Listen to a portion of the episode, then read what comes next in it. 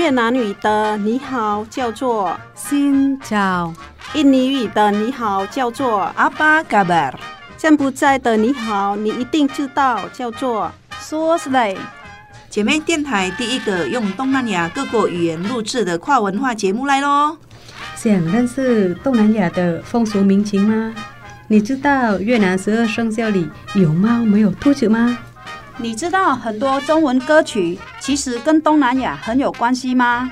每周日早上八点，晚上十点，欢迎跟我们一起，Hello，听见东南亚。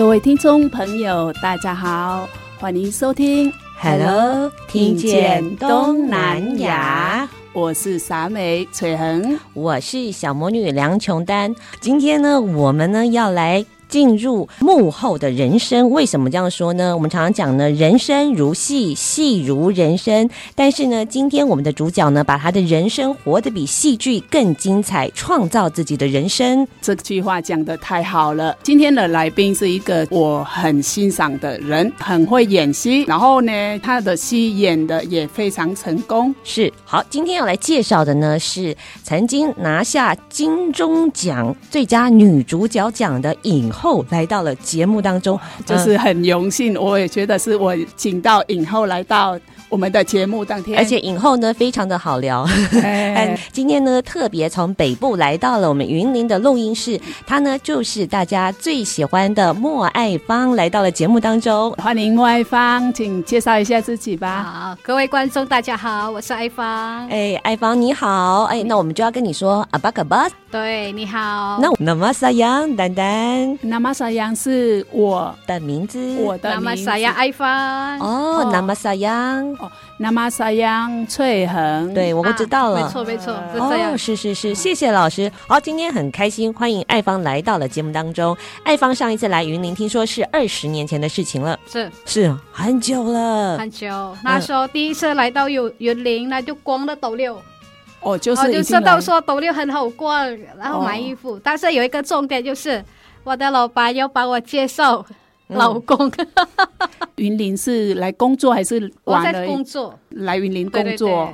所以他他就是几乎好像一定要把我留在台湾，所以每一次都介绍男人，比如说到苗栗啦、台中啦，啊，这一次就是来到云林。所以我第一次来到云林就在斗六。我就爱上斗六了，很好逛，哦、很好逛。老板无所不用其极的要把他留在台湾，所以呢，本来差一点他就要成为云林的媳妇了。哎，就是哈、哦，没有，是是，他是斗六市场的媳妇，他喜欢的是市场本人。他是喜欢市场，所以呢，后来就是哈，家就是北部去的桃园大溪，也是一个很多古迹、很好玩的地方，嗯、很多豆干。对，重点不在豆干，是因为那个黄先生，他太厉害了，太用心的。嗯，因为本来认识了几位嘛，呃，每一个都有特色啊，就是那时候好像有四个，就是四选一啊，你不知道哪一个好，那每一个就有自己的一个好。那我们黄先生厉害的是，他嘴到印尼来了。黄先生就是你的先生就对了，是的，是的。因为是要说黄先生，我就不知道是谁啊。我我从认识他叫他黄先生到现在，我也没有叫老公一样叫黄先生。是哦，那他都叫你什么？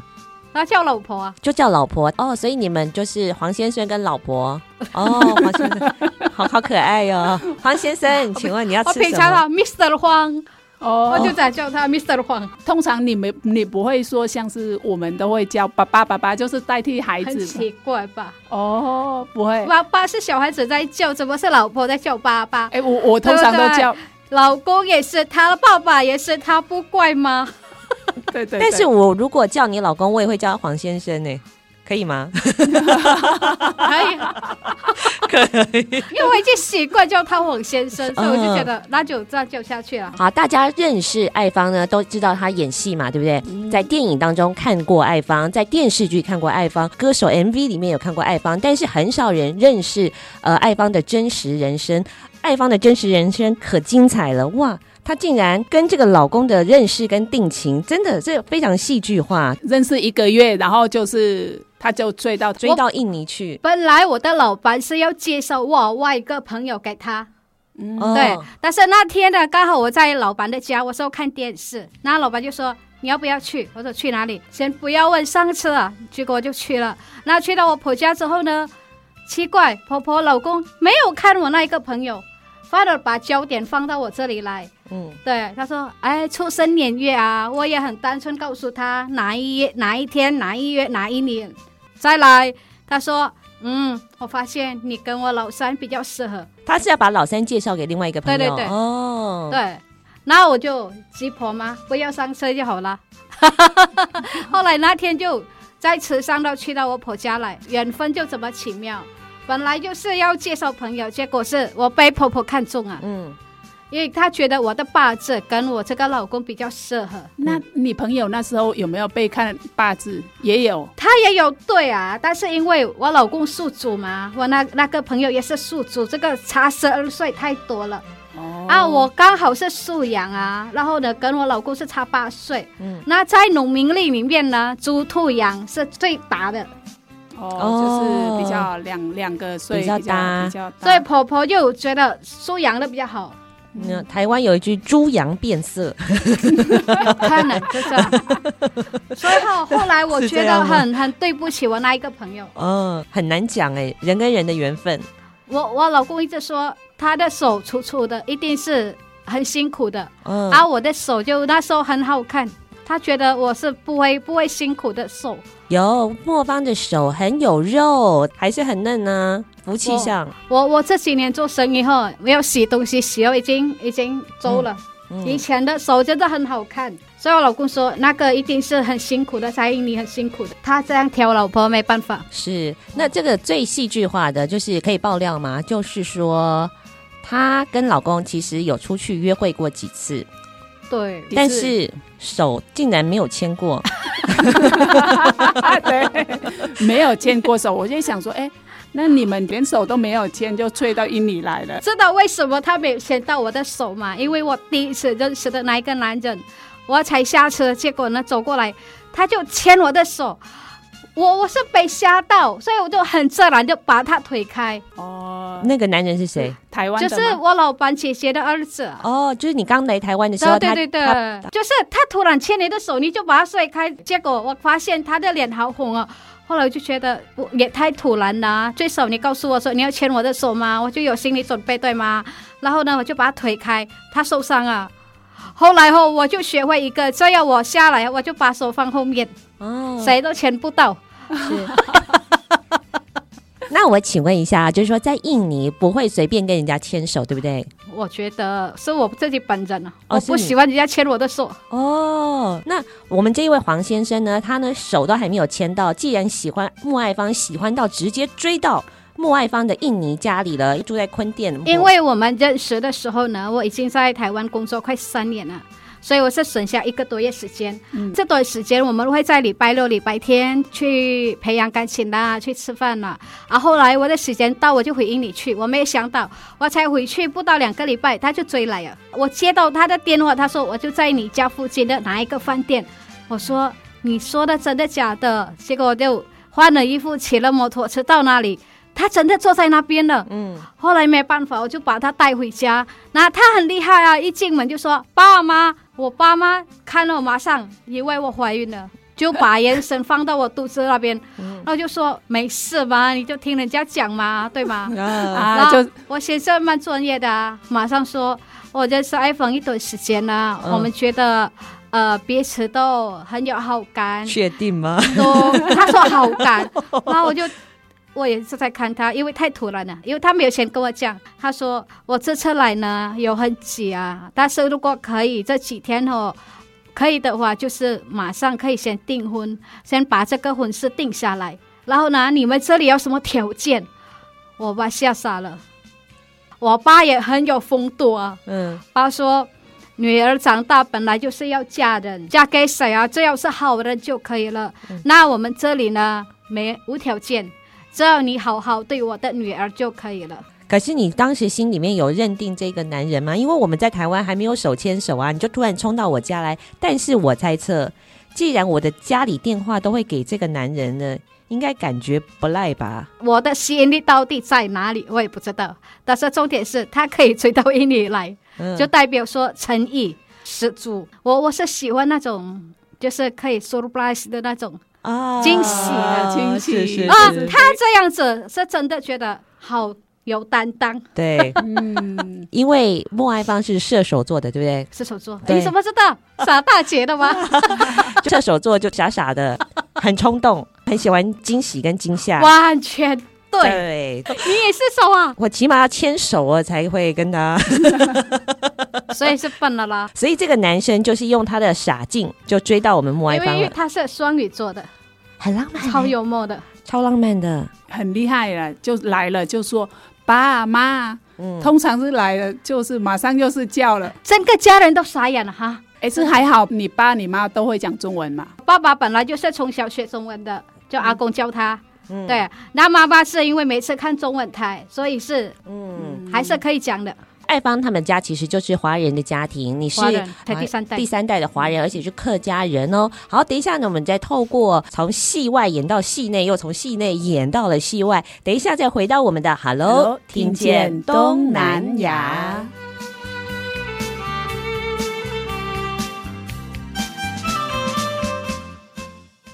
请听姐妹的声音。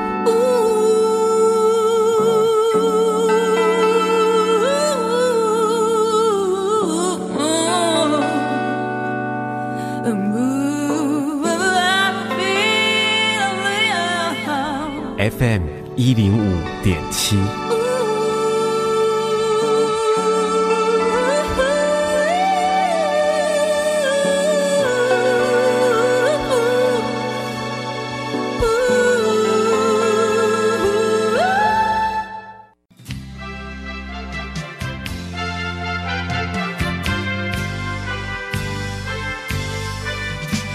回到的节目是《Hello，听见东南亚》。好，今天呢邀请到节目来宾呢是我们的金钟影后莫爱芳。那在节目当中，她教了我一招，就是如果遇到喜欢的男生的时候，马上冲去他家跟他的爸妈。宣誓主权，爸妈你好，这样就会追到我喜欢的男生了。耶、我们都是冲动派的射手座，先抢了再说。嗯，那、这一招不错，黄先生，谢谢你，在这边跟你致敬一下。所以我们刚刚就说啦，哎，那最和你老公那时候还没有学到这一招嘛，对不对？好，我老公是应该是第一次带他回家的时候，我就跟我妈骗说，哎妈，这个是我一起上班的同事。因为是那时候是我公司都是跟大陆人一起工作嘛，所以就我就骗他。那后来就是其实是说，诶，我妈因为是那时候是不同意我们结婚嘛，嗯，所以我们家就是哈有要酒，他爸他爸还是他妈一定要来越南，所以要有大人才行。公公就是带了一大袋的两袋很大的喜饼，就是满满的两袋很大袋。才行，不然就是哈。我妈跟我爸就是哈说，哎、欸，不行，你应该是被骗了。那我们的帅哥老公那个时候怎么样跟爸爸妈妈问好？靠我的嘴啊！哦，但是因为我们都莫爱芳家背景都是华人嘛，嗯、所以讲普通话就可以了。好，来介绍一下爱芳。爱芳是来自印尼西加里曼丹的坤甸市，对不对？嗯，嗯，这个地方是很多华人，客家人、福建人、潮州人，然后广东人都有。那你从小会说几种语言呢、啊？我爸妈是客家人，所以我从小是跟爸妈讲客家话的。嗯、但是因为我住在潮州人、福建人的环环境里面，所以我从小福建话、潮州话我也会说。哦，福建话、潮州话，所以还会讲印尼话，所以至少会讲四种。呃，印尼话是上学之后嘛开始用啊，然后就是学校就是印尼话、英文。哦，所以从小就是五种语言了。五中医院，然后来这边又台语、国语。我住了马来西亚三年。我学会马来文哦，马来文对，再来就是呃，在来台湾就是台语嘛，跟中文太厉害了，可以演很多角色。好，所以在现在每一个电视台我都可以演，真的。客家台我也去，对，讲闽南话的、讲台语的我也去。对对对，做工的人嘛。那最近最近呃，拍一部都讲英文的，我也拼了。哦，拼全讲英文你都可以。嗯，我觉得就是我们人。要多学一点语言，嗯、我们夺一个语言就是夺一个竞争力。太崇拜了。哇！那你小的时候，我听说他五岁就会念那个什么，这叫什么《弟子规》跟《三字经》。是的，而且他念的是客家语版的，中文是比如说姓啦，嗯，姓林，嗯。啊，我我外公的就有说乡林。哦，乡林。啊，乡林，姓陈啊，陈相亲，嗯，亲哦，他就这样，比如说也是。蒙、阿峰、强，但是《弟子规》还是照普通话来讲。是哦，就是阿公那一代其实会讲普通话的。嗯嗯，因为他九岁的时候是从广东到了香港，后来十六岁因为香港暴乱，因为他是船长，十六岁就要开船了，是他家族的，嗯、所以他就开了船，带了两百多人往南方跑。嗯。路途中呢，这两百多人有的生病啦、死掉啦，什么都是，他说丢进海里就好了。然后当他们真的下船的时候呢，就到了印尼的一个地方叫布里洞。哦，雾里洞。布里洞就是钟万学，知道吗？他那个雅加达市长钟万学的他出生的地方啊。这个布里洞呢，就是离山口洋不远。所以他就从布里洞那边坐船的到了山口洋，呃，布里洞跟山口洋之间有一个小岛叫做呃嘎西，邦加那边靠近邦加那边，所以就从那边过到山口洋的。嗯，后来他那时候呢，他说下船呢还活着的就剩下二十多人。嗯，然后他们还有合影啊、哦，这个照片还在我姑姑家。哇，这真的哇，是有历史的。是是是，我就见证一个一个时代，是对，然后颠沛流离，嗯、这根本就是少年拍的奇幻旅程。是的，我记得我用眼后，我阿公他他会身身身上会背着一个算盘，那算盘有一个绳子就挂在前面。我的姑姑因为开杂货店，所以人家来来买东西的时候，我阿公算盘马上两万三千多少多少多少，很快就出来了。珠算很厉害。后来我阿公过世的时候呢，我就跟他说，我要拿一个算盘。我姑姑不给我，对，跟阿公的相处都已经就那个算盘，嗯，那个算盘跟一般不一样啊，真的很大一个，然后有有一点黑色，带一点红色那种那种珠啊，嗯、那就不一样的。嗯、现在算盘哦就不不是这样子，我觉得应该是一个古董啊，是是是是，是，他觉得是家族的就留下来，要留在印尼嘛。对，给你的话就来到台湾了，一次到流浪到台湾了。是，嗯、好，今天呃邀请爱芳来到了节目当中。第一个呢，是因为她是我们杨翠恒非常崇拜的一个偶像，他如何经营他的生命，如何把人生活得这么样的精彩，你知道吗？那刚开始我说要请你来，通常我们两个在聊天的时候，他就说：“哎，做节目就是像炒菜的，有没有？”然后我说：“哎、嗯，莫黑放的菜很难炒，哎，嗯，因为很多人都问了，全部的他的人生故事都问了，像是最近我觉得是。”人生的经历的走过，像是说，哎，你得到的金钟奖以后有没有得到这个金钟奖后，那带给你什么的呃人生的历程？我觉得金钟奖是一个意外。嗯，什么叫意外？因为我在之前呢、啊，根本就不是一个演员，我是因为拿到这个剧本之后。所以每一个礼拜六、礼拜天被导演安排到台北去练习，他会请老师去教我们怎么演戏，怎么面对镜头，怎么看剧本。那时候其实心里就很挣扎的，因为我觉得这不是我的专业，嗯，也不是我的专长。然后呢，我又不好看，不漂亮，不够高，身材又不好，怎么个当一个演员、一个明星嘛？记得导演跟我讲，他说。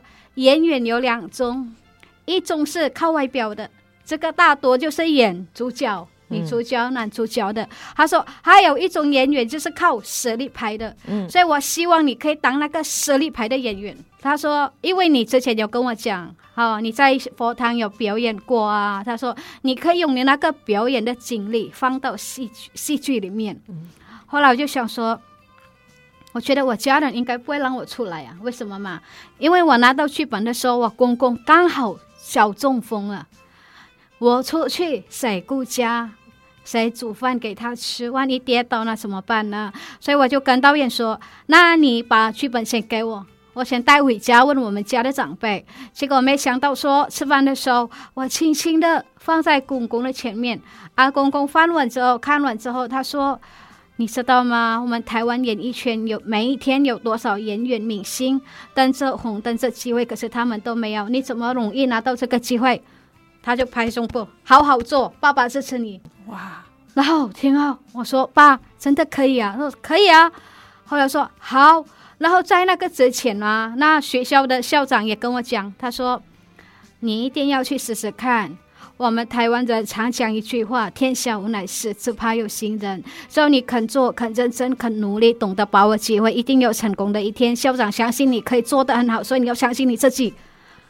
已经两个人这样说话，对不对？嗯、老公这一关不用讲了，好办的，对吗？啊，所以哈，我就跟他说：“好，我去。”结果没想到一部戏出来就被提名了。那时候还听不懂什么叫提名。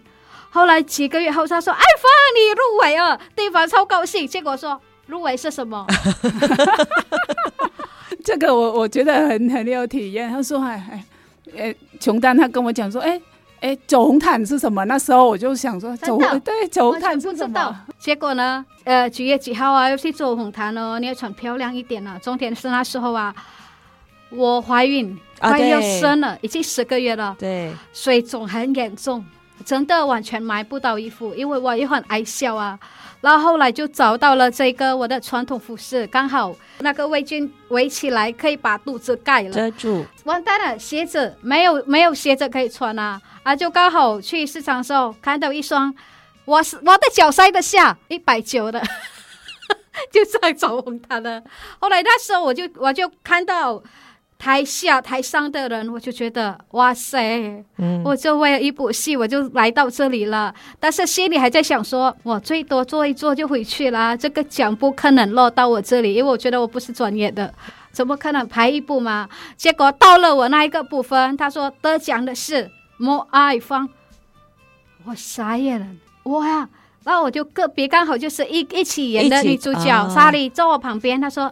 你呀、啊，我说真的不敢相信自己耳朵听到的，所以我才说是一个意外。但很奇怪的是，当我从台上台上走下来要上台的时候呢，我开始没有办法控制自己的情绪了，因为那时候我就看到很多帮忙我的人、照顾我、对我好的人，我也看到那些欺负我、对我不好的人，所以那时候呢，短短的一段路走上去。我告诉自己，莫一芳，你要感谢这些好人，因为有他们，才有今天的我。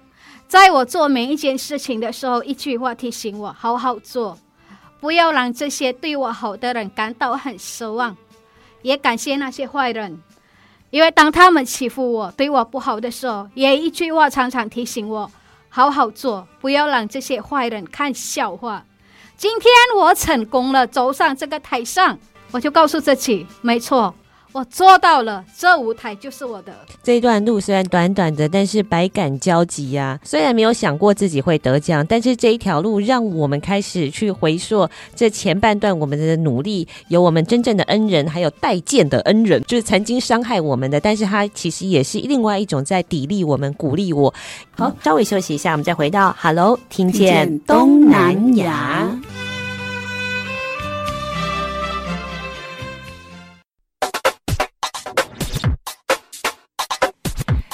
有你上喜的歌，有上新的新闻，你上赞上嗨好朋友，今麦电台调频一零五点七。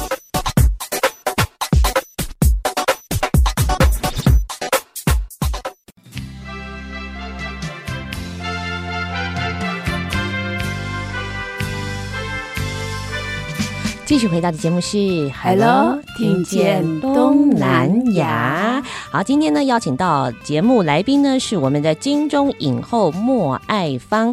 杨翠恒的心情应该也是蛮复杂的。他从被告知自己得奖到走上舞台，我看他也是一愣一愣的。不是，因为是我也没有想到我会得奖。然后呢，想到，嘿，对我本来是没有，我就写那个得奖感言是写在手气。进去就开始抄抄，等一下还没有抄完的时候就就被叫到自己了，所以就那时候就是就是心情就是很浮动很大，不知道要讲什么，就抄到哪里就念到哪里这样子。我觉得得得奖感言呢，不要用写的，我们可以从平常生活上，嗯，去体会说，我有今天是因为谁的帮忙，比如说谁帮我推销这个行业。谁是很用心的培训，然后给我一个舞台机会？那谁常常在我旁边教我们？这些叫做贵人。再来就是一定要感谢观众，如果没有观众的准时收看收听，我们也不算什么。所以我可以从生活上去体会，我们身边每一个帮忙我们的人，我觉得这些人是最重要的。刚才讲到了这么多的人鼓励我们，呃，伤害我们，那都是贵人。对，好坏的都是贵人，真的，真的，真的。你这一段路其实对他来说，好像有一点点，有一点点启示。这段过程，当你那个得到金钟奖后，你后来会压力会很大吗？我是因为我拍戏的时候嘛，当有人知道说我是去演戏的时候嘛，他们说拍戏，你会拍戏，拍 A 片吗？哇，你真看得起我 哇！这一句话对我来讲是一个打击，嗯，这个看不起。你都还没有看我拍什么戏，你就说拍 A 片的，难道在你眼里我只能做这个事吗？所以那时候啊，我就告诉自己说好好演，结果我成功了，一部戏我就站上了金钟奖的舞台上。那时候那个生活是三百六十五度的转变，嗯，就是完全不一样咯。过去谁知道你是莫一芳？谁知道你会演戏？谁知道你有什么才艺？什么都没有。但是后来，因为得奖那一天呢、啊，已经到了半夜三点半了、啊。然后隔一天早上，我也是因为太高兴啊，所以不早啊，七点我就去市场，我要出去去市场买菜，因为做早餐嘛。结果我开门，记者在家门口等了。呃，哇！我吓到，因为有可能就是不知道从哪里知道的我家地址。那他们的意思是说。要一早放鞭炮，就是庆祝我的奖的那一刻。嗯、那我就说，可是很早啊，这样一早放鞭炮，怕吓到邻居啊，知道吗？因为我们那个是小巷子。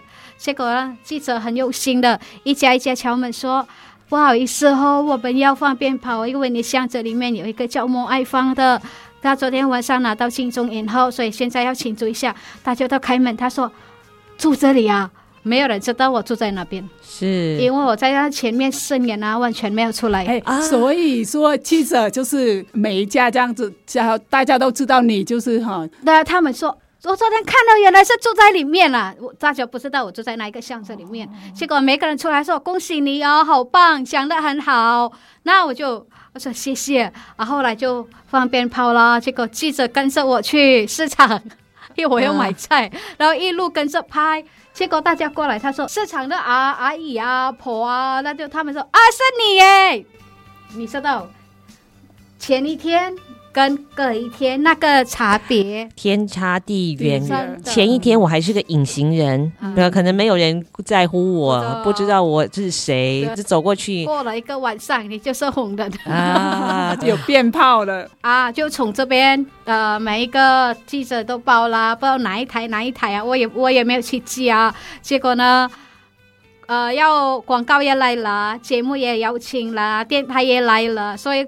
短短的两个礼拜哦，我真的伤了每每一个电视台就去了，就分享了在台湾的一些经历啦，演艺圈的一些过程啊，啊，结果帮我讲两个礼拜，我生小孩啊，准备坐月子，结果生的那一天还有记者到妇产科来拍，哦，其实哈、哦，在十几年前，如果有一位新住民他得奖了，这个真的是轰动全台湾的大新闻。而且莫爱芳那个时候其实是一个家庭主妇，对不对？对，然后有时候呢，我们会到学校去啊，当还有移民中心对当义工。台湾朋友对我们新住民姐妹那个时候认识的不够，然后也没有像现在哦，就是可以比较，因为那时候呢，真的台湾对新住民的认知很少，嗯、他可能就从招牌。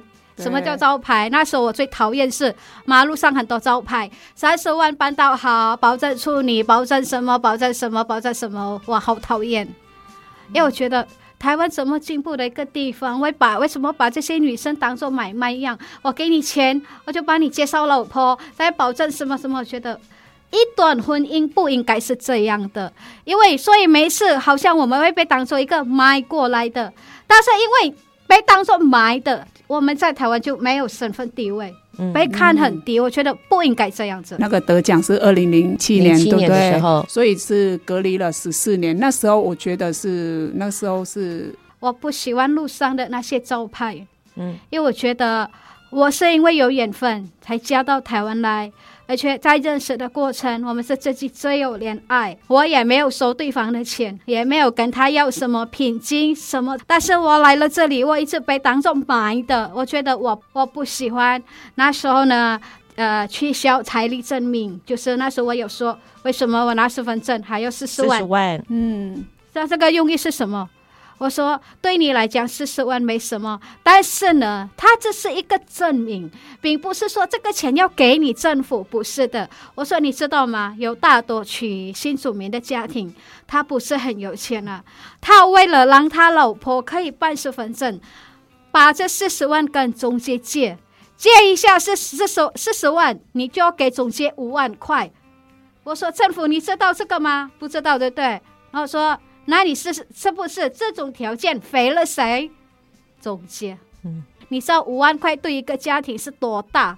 对，后来呢，废除中介，婚姻中介，中介中介会法，从、嗯、那开始，所有招牌招牌被拆下来啊、嗯，都看不到了。过去没有一个，没有人可以去帮他们说话。刚好爱芳她有这样子的一个机缘，有这样子的社会肯定的时候，开始能够帮我们自己的姐妹说出我们的真正的心声，嗯、还有希望社会可以更进步的一个方式。在这个位置上面，爱芳有了他自己的影响力，他也透过这个影响力做出对社会更棒的一个建议。因为我觉得什么嘛，这个招牌很不合理。第一。除了被当做买卖，你想想看，有一天我的小孩出去了，他看到这个招牌，他怎么想？原来我妈是用钱买来的。嗯，那妈妈在孩子的心里有地位吗？连孩子都会看不起我们。嗯，所以我觉得一个婚姻是不应该这样的。所以后从这个招牌被拆了之后，我觉得，哇，我轻松多了。出去讲话比较大声啊，比较有呃说服力，大家会比较是听我们说话。如果之前的是你开口说话，他们说你是谁？为什么听你讲话？我们没有讲话的一个舞台，一个机会。但是当这些招牌没有了，大家会觉得为什么这么多新住民在这里？因为以前都是台湾人在讲的，都是用台湾的的立场去说这个故事。那我平常跟他们说，那你要不要听我来自己来讲？我的故事，我的经历，我自己来说。后来他说可以啊，我们就拿了麦克风就上台讲了，分享啊。除了我呢，我们每一个新主民姐妹啊，好，我记得那时候有八个国家的，泰国啦、菲律宾啦、越南啦、缅甸啦、中国大陆啦、马来西亚，全部在的，每一个都上台啊，我就代表印尼的，我们去分享怎么来到这边。后来大家想法开始，嗯。原来很多就是自己认识的，还有很多就是比如说经过朋友介绍的，并不是说全部就是因为经过买卖的才来的，所以不能全部都是滚在一起。但是有一个终点呢，就是我们被尊重了，嗯，被接纳了，被包容了。再来就是大家愿意听我们说话了，这是个好事。是，哎，其实我曾经听说爱芳当了很久的哑巴，是不是？我当了三年的哑巴。为什么？因为人家不喜欢听你说话，那你就不要讲啊。像平常我们在家里嘛，比如说、嗯、妈上去，啊那个老公啊去睡觉，嗯，啊那个爸爸那个呃你还没讲啊？他说我知道，我知道。好，你过去。所以就变成说，我会有一种想法说，你们根本不喜欢听我讲话。嗯，那我就不要讲了。那我不要开始说，我时间到我就下来煮早餐啊，时间到我煮中餐啊，再来晚餐，我就不要说话。反正他们也不听啊。我当了真的三年多的哑巴。但后来我是因为加入心灵中心，我认识了这个校长。校长说：“艾芳，我怎么没看过你笑？”他说：“我没有笑，我就真的哭给他看了。”嗯，他说：“怎么了？”他就把一包卫生纸给我，我哭了半包。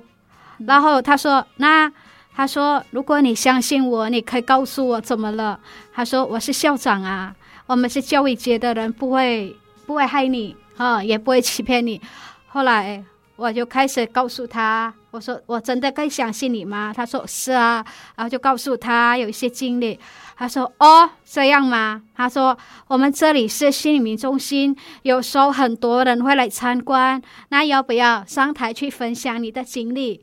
我们这里的人很愿意听你说话的，只要你肯讲，我们都愿意听。我就跟他说是真的吗？我说可是我中文不好啊。他说没关系，用你会的中文去告诉我们。你们的在台湾生活多辛苦，多困难。后来说校长真的可以这样？他说是啊啊。后来我就在心灵中心开始分享我来台湾的一些过程。结果他听了之后，他说以以后你跟着我去演讲。嗯，他就带我到处演讲，然后桃园的啊、呃、台北新竹几乎学校。后来呢，他说你可以自己出去讲啊。那我说真的吗？后来就开始自己做简报。啊，我也来过湖北科技大学嘛。啊，比如说哪里邀请我就过来了，那就照自己的一些经历，啊，在台湾的生活过程，然后演艺圈的这个都可以讲。其实一个哑巴不是一个真正的哑巴，是我们这个社会让他变成了哑巴。嗯、好，稍微休息一下，我们再回到 Hello，听见东南亚。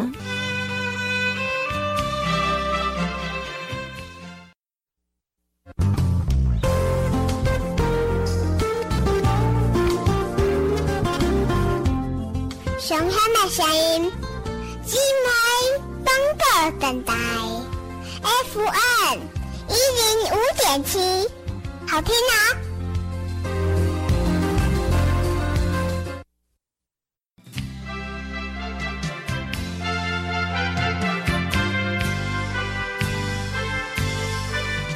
继续回到的节目是《Hello，听见东南亚》。好，今天呢邀请到节目来宾呢是我们的金钟影后莫爱芳。其实一个哑巴不是一个真正的哑巴，是我们这个社会让他变成了哑巴。嗯、但是呢，透过倾听这件事，哑巴顿时成为金钟影后。我是觉得哈，为什么我一定要说话？因为我觉得新住民在这个台湾社会啊，其实南北看见的很少。第一，有可能就是没有这个舞台；第二，他们不敢。其实很多心里话是不敢讲的。对，第一讲出来怕得罪先生，得罪婆家就回不去了。哈，第二讲来干嘛？自己的家事不外露，很多人是这样。嗯、那我的想法就是说，我讲的是大众所可以体会的一些经历，我并不是说去说是非。不是的，我现在分享我的生活，我的经历，是希望大家可以多了解我们在台湾生活多辛苦的，是很难的，所以我是希望大家可以多了解。那以后我出去了，社会大众对我们会友善一点。如果没有一个人去讲，大家怎么知道呢？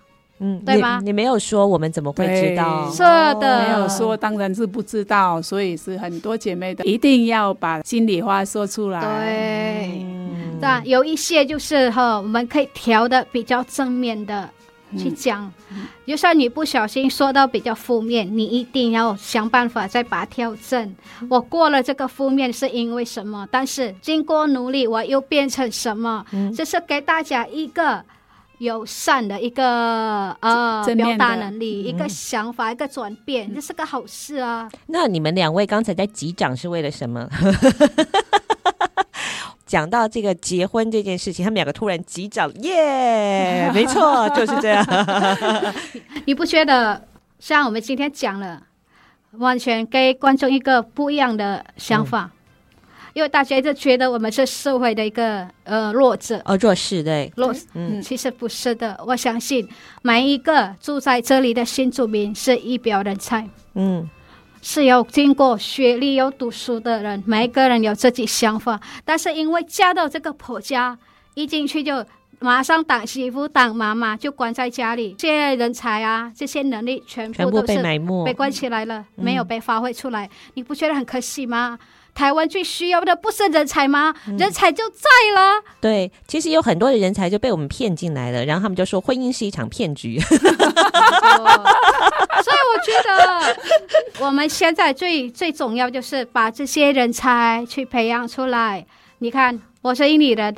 他是越南的翠恒，嗯，你你不觉得我们很棒吗？对呀、啊，每一个人他都有自己的才华，只是有没有机会被我们看见而已。是啊，如果说现在你台湾政府啊，你很多什么公司你要去我们国家发展，你也可可以经过我啊，帮你带路，嗯，帮你开路，帮你做事，这不是很好吗？嗯，对不对？因为你人才就在这里啊，嗯，我觉得这是很重要的，嗯，所以得奖这件事情，我们虽然不是期待，但是这件事情反而让我们有很多使命感，要去做一些事情，对不对？是的，嗯，有包括是姐妹们，呃，现状必须要改改善，或者是建议这个社会更有国际观，或者是看见了社会需要的一些角落。是，现在大家要一定要注意的是什么吗？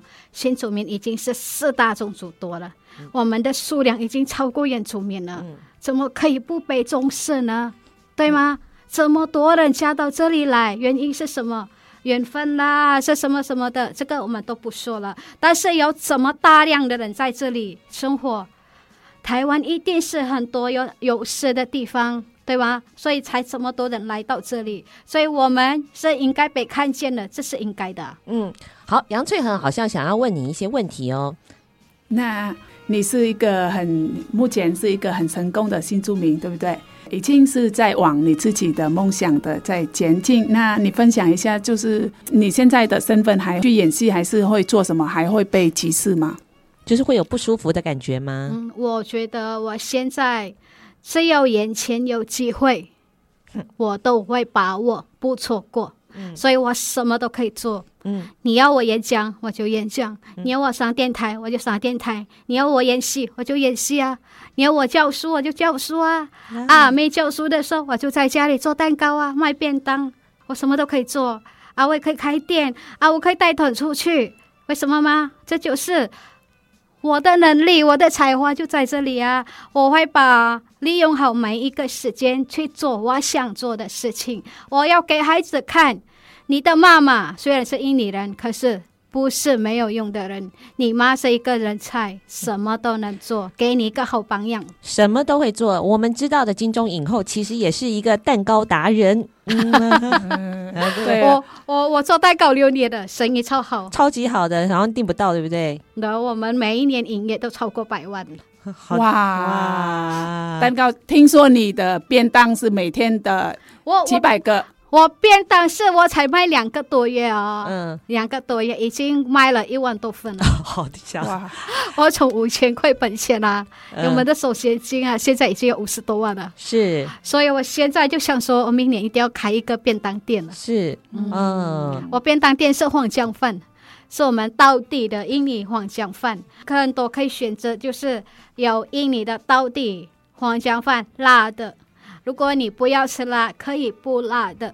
我还有外一个，就是台湾的菜，发搭配黄姜饭，你可以选，呃，可以组合，嗯、对，就是台湾的菜，然后还有印尼的菜，对对对对，就是如果你吃不习惯我们印尼的，因为有时候印尼菜会加姜黄啊什么，看起来颜色很奇怪。对不对？其实营养都在里面啊。那你可以选择台湾的比较清淡的去搭配。其实莫爱芳她她在中破塞里面有演戏，可是事实上她我是不会煮菜的，我去我承认。但是我有一个中破塞妈妈。你们家好像听说是板豆的，我妈妈是板豆的、嗯、啊。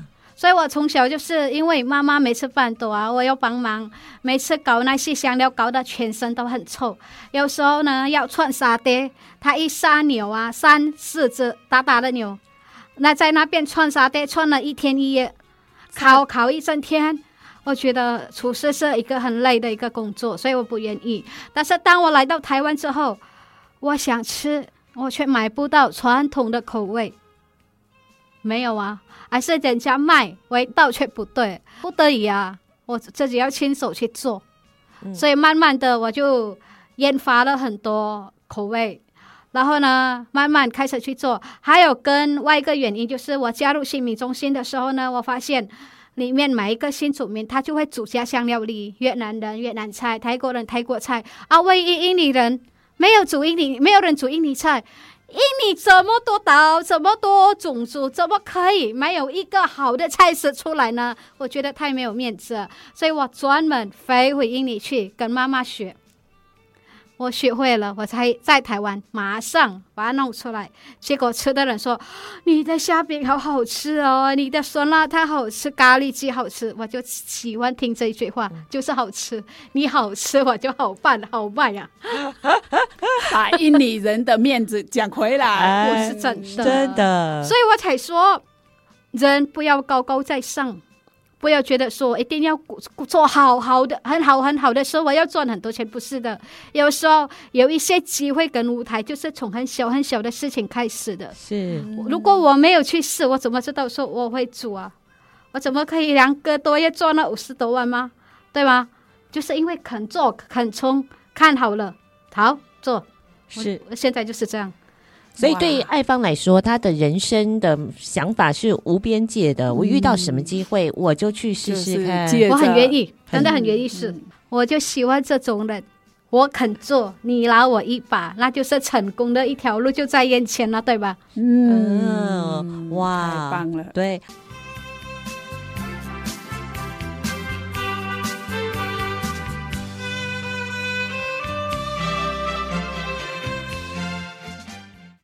因为节目时间的关系，本系列分上下两集播出。接下来我们来听莫爱芳她曾经参与的电影作品《总铺师》的主题曲，是由糯米团跟马念先所演唱诠释的《三八阿花吹喇叭》，是一首充满台味俏皮风情的歌曲。想知道更多莫爱芳精彩的幕后人生故事，请锁定我们的 Hello，听见东南亚。下次见喽，拜拜。本节目由内政部新住民发展基金补助直播，让我们为新住民在台湾的认真努力喝彩加油。